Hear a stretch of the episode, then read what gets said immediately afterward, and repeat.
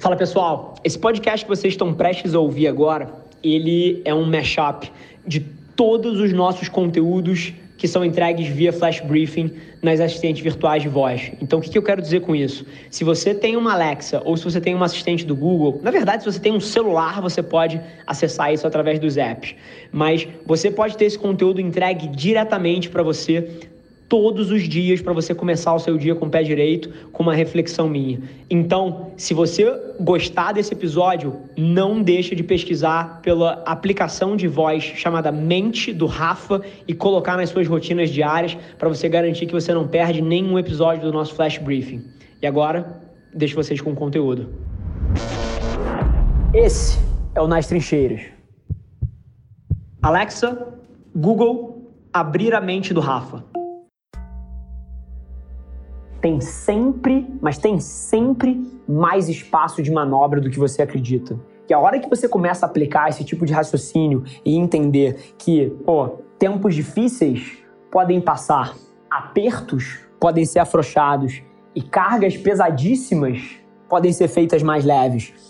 Esse tipo de pensamento foca você em aplicar a pressão nos lugares corretos que têm o poder de mudar a sua realidade. E assim, tentando tangibilizar um pouquinho mais isso. Eu acho que qualquer um que consegue se identificar com um jogo que, sei lá, estava jogando uma pelada com seus amigos e eventualmente você estava perdendo o jogo e de repente você vira. Ou então você estava estudando com as suas colegas para uma prova de escola ou da faculdade ou qualquer que seja o teste que você estava praticando e você achava que era impossível você passar e com muito esforço e virando a noite você foi lá e passou por aquele desafio aquela uma vez onde você acreditou num sonho ou numa iniciativa e que outras pessoas teriam desistido, mas você continuou ali e aquilo acabou se tornando uma iniciativa brilhante e depois você foi aplaudido de pé. É esse tipo de energia de criatividade e, acima de tudo, crença em si mesmo que você precisa nesse momento. Essa atitude perdedora não leva ninguém a lugar nenhum,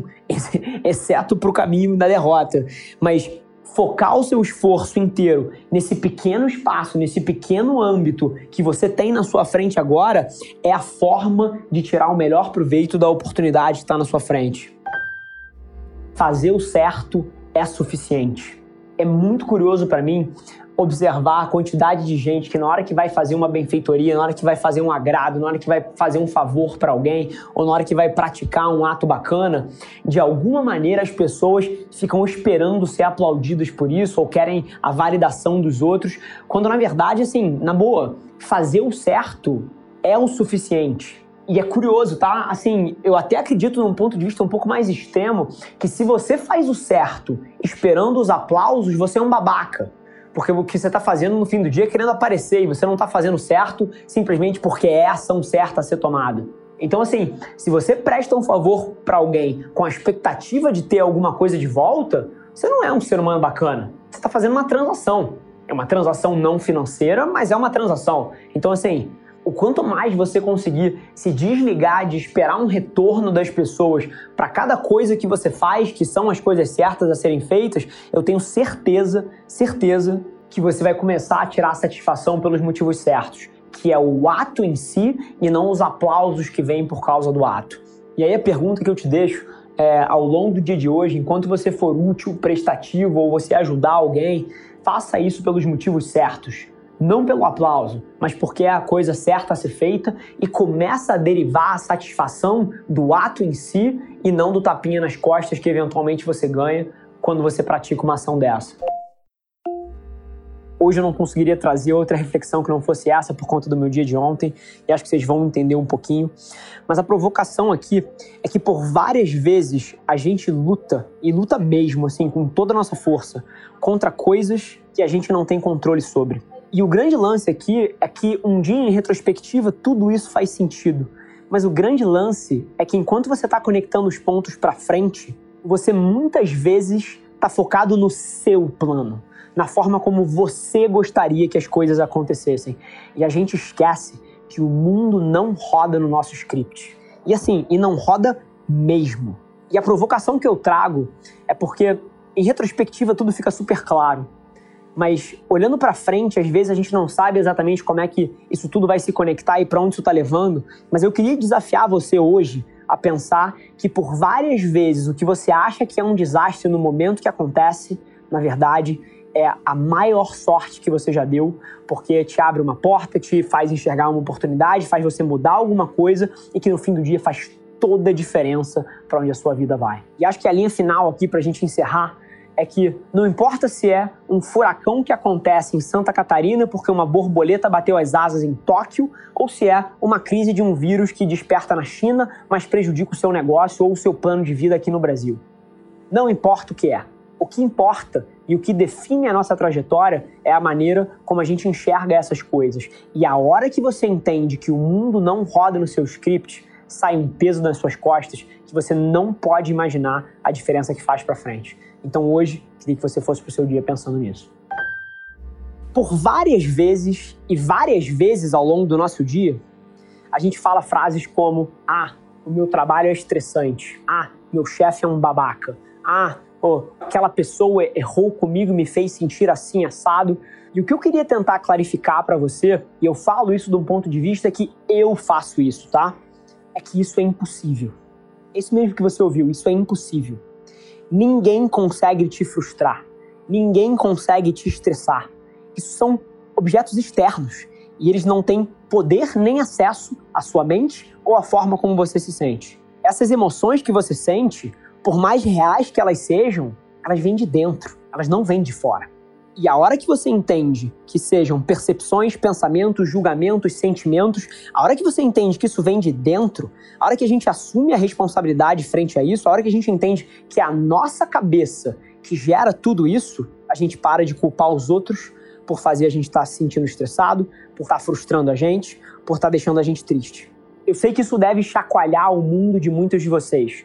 Mas a hora que você entende a forma como as coisas funcionam, você percebe que você culpar alguém por estar tá te estressando é tão bizarro quanto culpar outra pessoa pela sua inveja. É nesse nível. A causa está sempre dentro da gente. E todas essas situações são só gatilhos que disparam a forma como a gente reage. Mas no fim do dia, você tem o controle. Eu queria trazer uma reflexão que vem de um dos temas que mais me apaixonam. É uma coisa que quem trabalha comigo sabe que é uma bandeira que eu levanto muito. E uma frase que eu sempre falo é que bondade é invencível. E aí a provocação é o seguinte: e se da próxima vez que você for maltratado, que alguém falar de forma rude com você, que alguém te tratar mal, você não responder na mesma moeda? E se você conseguisse dar um passo atrás e não reagir da mesma forma que você foi tratado? E se você pudesse amar essas pessoas que te tratam mal e devolver com carinho e bondade e empatia, mesmo quando essa não é a reação que eles esperam? Que tipo de efeito você acha que isso teria?